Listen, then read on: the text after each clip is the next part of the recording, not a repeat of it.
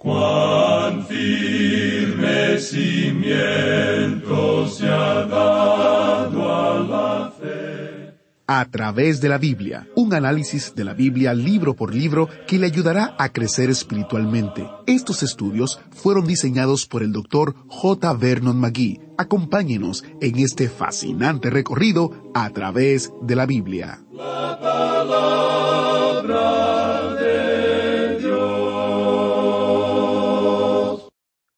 ¿Ha conducido alguna vez por una calle de sentido único, en la dirección contraria? Es una sensación terrible y muy peligrosa. Bienvenidos a, a través de la Biblia, el programa donde conocemos a Dios en su palabra. Soy su anfitrión, Heiel Ortiz. En el estudio de hoy, nuestro maestro Samuel Montoya nos alerta sobre las señales de peligro en el libro de Hebreos. Dios las colocó allí para nuestra protección y seguridad. Hasta ahora en nuestro estudio hemos aprendido sobre el peligro de extraviarse, el peligro de desconfiar, el peligro de hacerse tardos para oír y el peligro de desviarse. Hoy nos encontramos con nuestra quinta señal de peligro, el peligro de despreciar. Estaremos en Hebreos capítulo 10, comenzando en el versículo 26.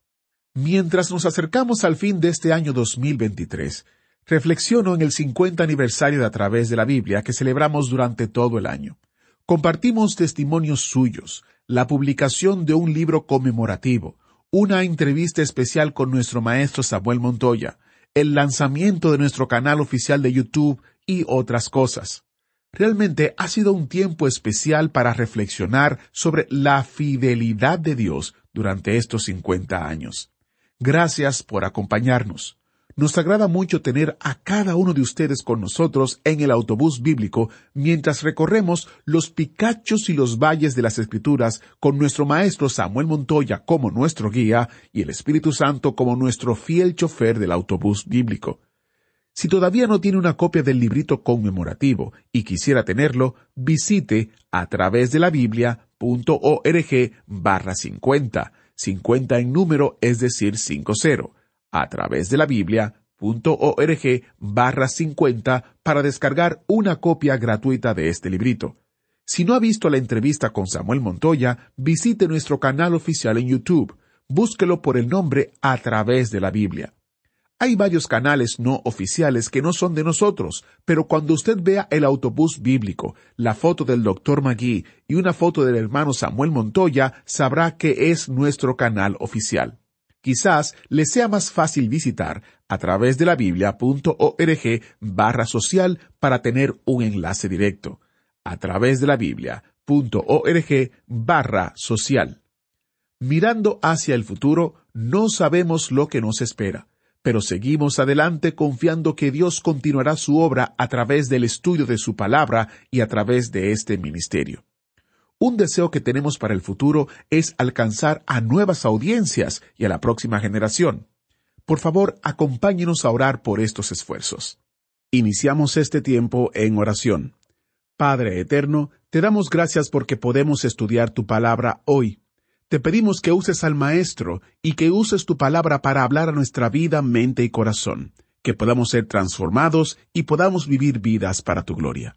En el nombre de Jesús oramos. Amén. Con nosotros, nuestro Maestro Samuel Montoya y el estudio bíblico de hoy. Continuamos hoy, amigo oyente, nuestro viaje por el capítulo diez de la Epístola a los Hebreos. Y queremos comenzar nuestro estudio hoy en el versículo veintiséis. Sabemos que avanzamos mucho más de esto en nuestro programa anterior, pero esto es tan importante que deseamos regresar nuevamente, ya que antes solo señalamos los puntos sobresalientes de esta sección. Pero aquí tenemos tantas cosas maravillosas que pensamos que conviene regresar y señalarlas otra vez. El versículo 26 es un versículo que realmente lo asusta a uno, como que se le ponen los pelos de punta a uno, y aquí tenemos una verdadera advertencia para nosotros. Esta es una de las muchas señales de peligro que Dios ha preparado, que Dios ha señalado para nosotros, y aquí tenemos el peligro de despreciar. Es un versículo que creemos debe ser enfatizado mucho. Leamos pues el versículo 26 de este capítulo 10 de la Epístola a los Hebreos. Porque si pecaremos voluntariamente, después de haber recibido el conocimiento de la verdad, ya no queda más sacrificio por los pecados Horrenda cosa es caer en manos del Dios vivo. Nosotros habíamos enfatizado anteriormente lo que Simón Pedro dijo allá en su segunda epístola, capítulo dos, versículo veintiuno, cuando dijo, porque mejor les hubiera sido no haber conocido el camino de la justicia, que después de haberlo conocido, volverse atrás del santo mandamiento que les fue dado. Esta es una advertencia que el apóstol Pedro le da a los creyentes hebreos, porque muchos de ellos continuaban yendo al templo y algunos todavía estaban ofreciendo sacrificios allí. Ellos estaban aparentando con los demás que aún estaban bajo la ley de Moisés. Pero al hacer eso, ellos también estaban demostrando claramente que el sacrificio de Cristo era sin ningún significado para ellos, porque continuaban ofreciendo esos sacrificios. Esos sacrificios señalaban hacia Cristo, y ahora que Él había venido, todo eso ya había sido cumplido, y lo que antes era obediencia a un mandamiento, ahora era algo que se convertía en un pecado voluntario, porque ellos sabían que este sacrificio había sido cumplido en Cristo. Pero continuar haciendo esto es algo terrible, realmente algo aterrador. Es hacer las cosas como si el Señor Jesucristo no hubiera venido. Es como si los sacrificios en el templo continuaran para siempre. Uno ya no puede mirar hacia el templo porque ya no hay un sacrificio por el pecado, ya no se hace ningún sacrificio por ellos allí.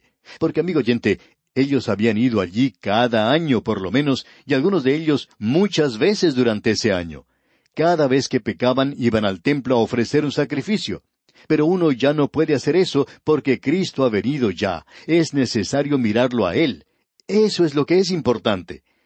La palabra de Dios se expresa muy claramente en cuanto a rechazar al Hijo de Dios.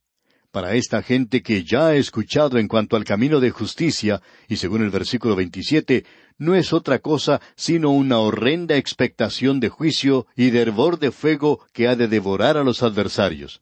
Eso es algo realmente tremendo. Es algo, como dijimos antes, que le hace poner a uno los pelos de punta.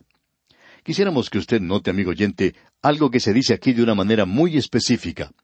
Cuando dice aquí que nosotros pecamos voluntariamente, en realidad indica el continuar pecando voluntariamente.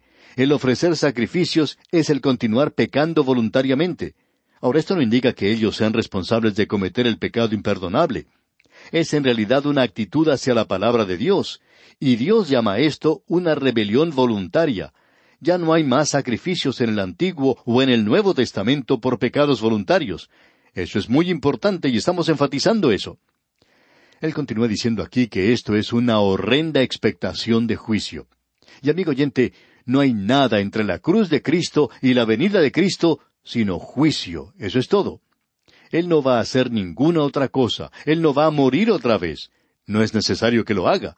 Y ahora se presenta esta desobediencia voluntaria de parte de aquellos que continuaban yendo al templo a adorar y a ofrecer los sacrificios. En los versículos 28 y 29, él hace una comparación. Leamos estos dos versículos. El que viola la ley de Moisés, por el testimonio de dos o de tres testigos, muere irremisiblemente. ¿Cuánto mayor castigo pensáis que merecerá el que pisoteare al Hijo de Dios y tuviere por inmunda la sangre del pacto en la cual fue santificado e hiciere afrenta al Espíritu de gracia? Esto es algo aterrador de lo que él está hablando aquí. Ahora permítanos señalar algo que él ha dicho, esta expresión, en la cual fue santificado. Esto nos habla de Cristo a propósito, del Hijo de Dios, crucificando de nuevo para sí mismos al Hijo de Dios. Es decir, que están tratando la muerte de Cristo como algo inadecuado para resolver este asunto del pecado, y que ellos continúan haciendo las cosas como si Él no hubiese muerto. Eso es tratar la sangre de Cristo como algo que usted desprecia.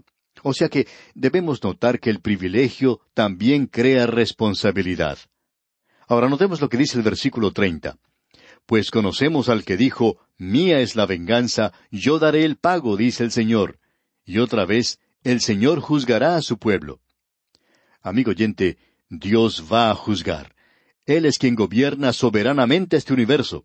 Usted tendrá que presentarse ante Él. El Señor Jesucristo dijo allá en el Evangelio según San Juan capítulo 12 versículo 48, El que me rechaza y no recibe mis palabras, tiene quien le juzgue.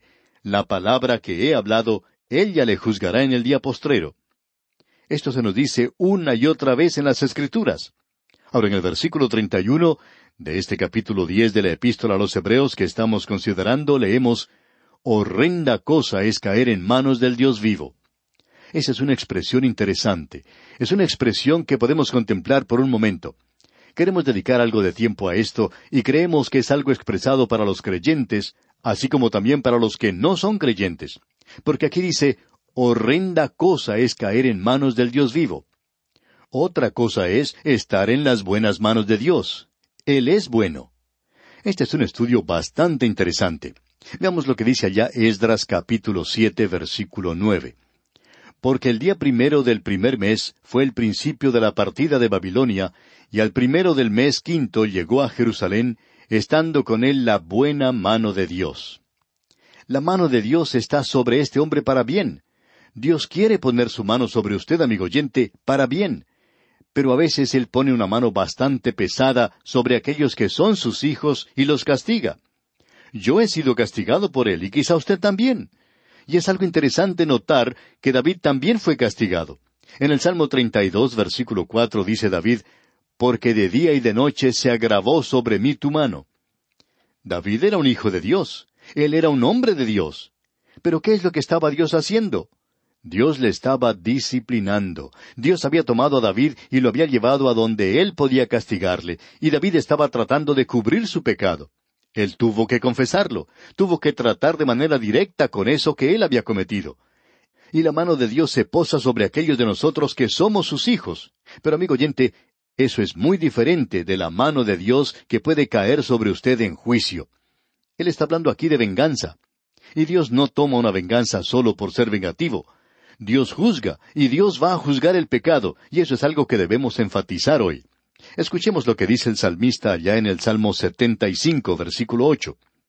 Porque el cáliz está en la mano de Jehová, y el vino está fermentado, lleno de mistura, y él derrama del mismo. Hasta el fondo lo apurarán, y lo beberán todos los impíos de la tierra. Es decir, que tanto los profetas como los salmistas hablaron del juicio llegará un momento cuando la copa de la ira se llenará y se está llenando hoy. Dios no tiene ningún apuro en actuar.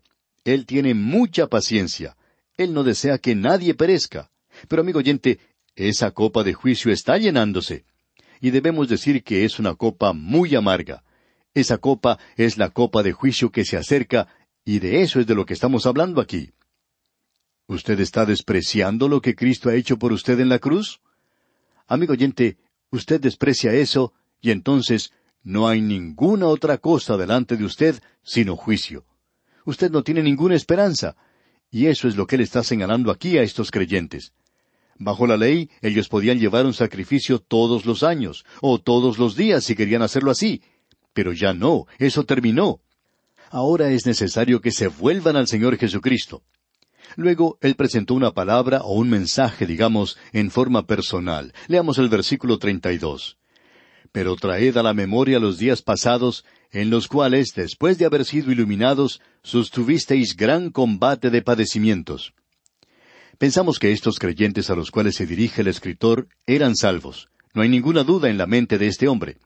Pensamos que el apóstol Pablo era quien escribía esta epístola y no dudaba que estas personas fueran creyentes. Y en los versículos treinta y tres y treinta y cuatro dice Por una parte, ciertamente, con vituperios y tribulaciones fuisteis hechos espectáculo, y por otra, llegasteis a ser compañeros de los que estaban en una situación semejante. Porque de los presos también os compadecisteis, y el despojo de vuestros bienes sufristeis con gozo, sabiendo que tenéis en vosotros una mejor y perdurable herencia en los cielos. Cuando se habla de alguien que estuvo preso, por cierto que puede asumirse que era Pablo el apóstol. Y el despojo de vuestros bienes sufristeis con gozo. Eso podría ser una referencia a algunos de los santos en Jerusalén. Ahora el versículo 35 dice, No perdáis pues vuestra confianza, que tiene grande galardón. Y en el versículo 34 él habla de esta herencia, y creemos que es muy importante de notar de nuestra parte. Vemos que dice, Porque de los presos también os compadecisteis, sabiendo que tenéis en vosotros una mejor y perdurable herencia en los cielos. El escritor se apoya en las experiencias pasadas de ellos. Y en el versículo treinta y seis leemos, Porque os es necesaria la paciencia para que habiendo hecho la voluntad de Dios, obtengáis la promesa. La tribulación es la obra de la paciencia, según el apóstol Pablo, Y queremos regresar aquí un momento al versículo 35, donde dice, No perdáis, pues, vuestra confianza, que tiene grande galardón. No arrojéis o desperdiciéis vuestra confianza.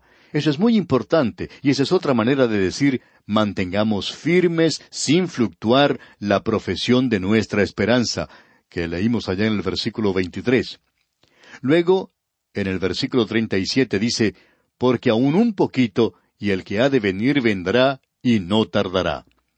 Las Sagradas Escrituras dicen que el Señor Jesucristo no tardará, que Él vendrá. Hay muchas personas que cuando se despiden dicen, Bien, le veremos en la próxima oportunidad si el Señor se demora. Bueno, amigo oyente, Él no se va a demorar. Hay personas que se comportan como si Él estuviera demorando su venida, como si Él estuviera tardándose. Pero Él no tardará. Ya está en el calendario de Él cuándo vendrá. Y alguien quizá pregunte, bueno, ¿cuándo será eso? Pues Él no nos permite a nosotros ver ese calendario.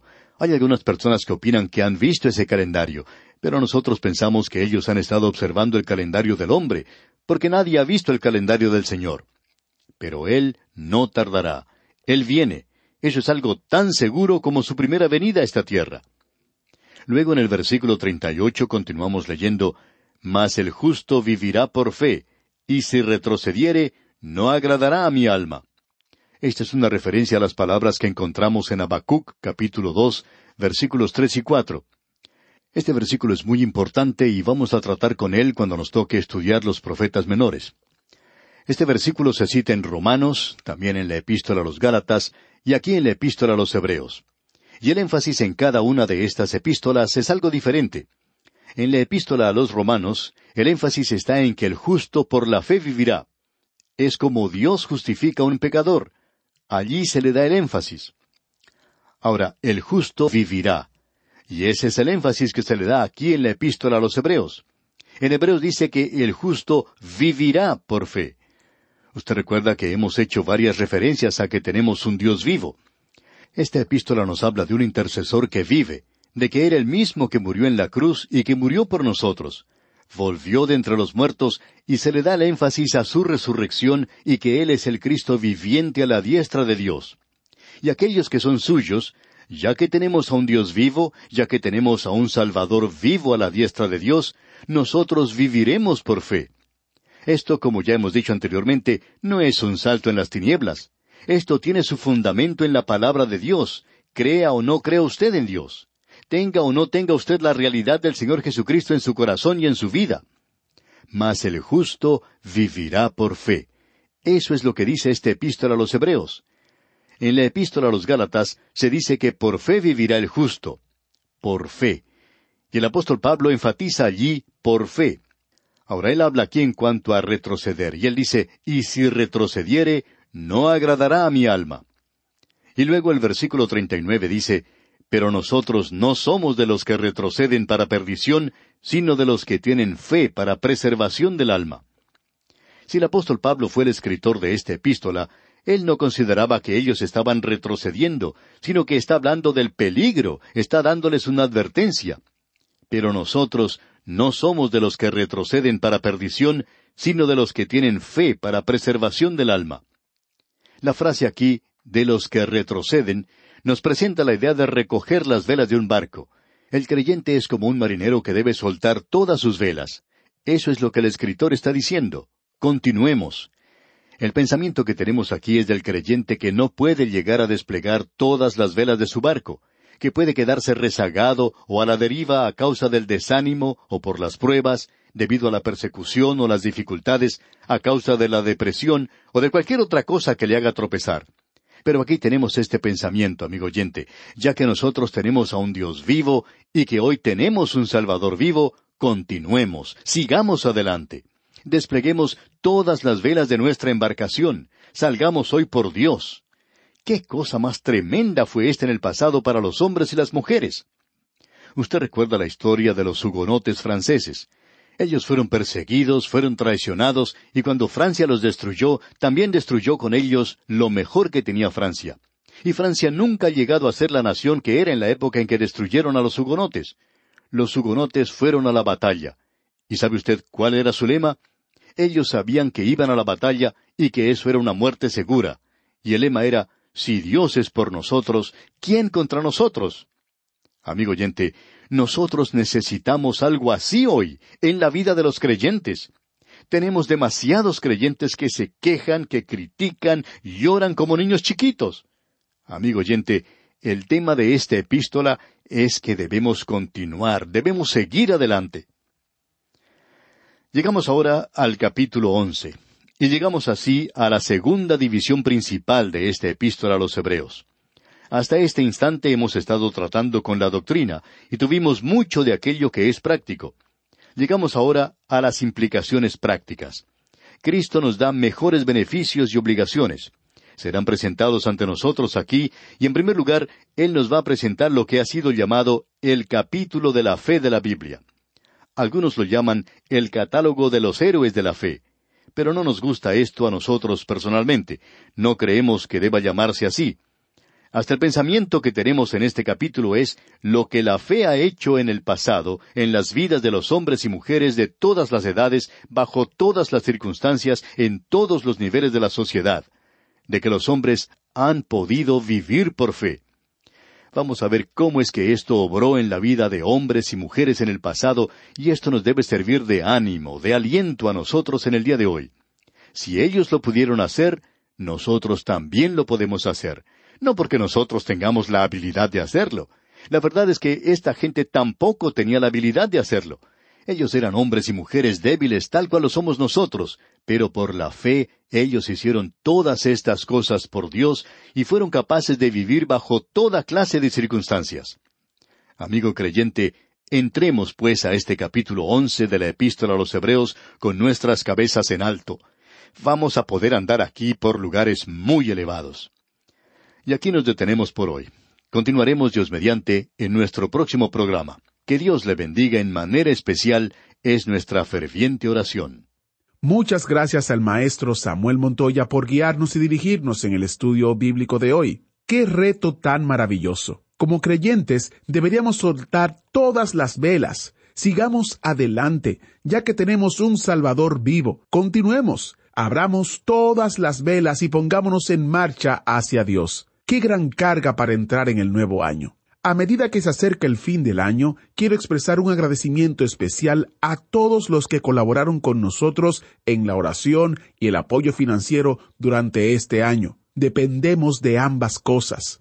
Agradecemos su participación y sus colaboraciones hacen posible que nosotros podamos seguir adelante.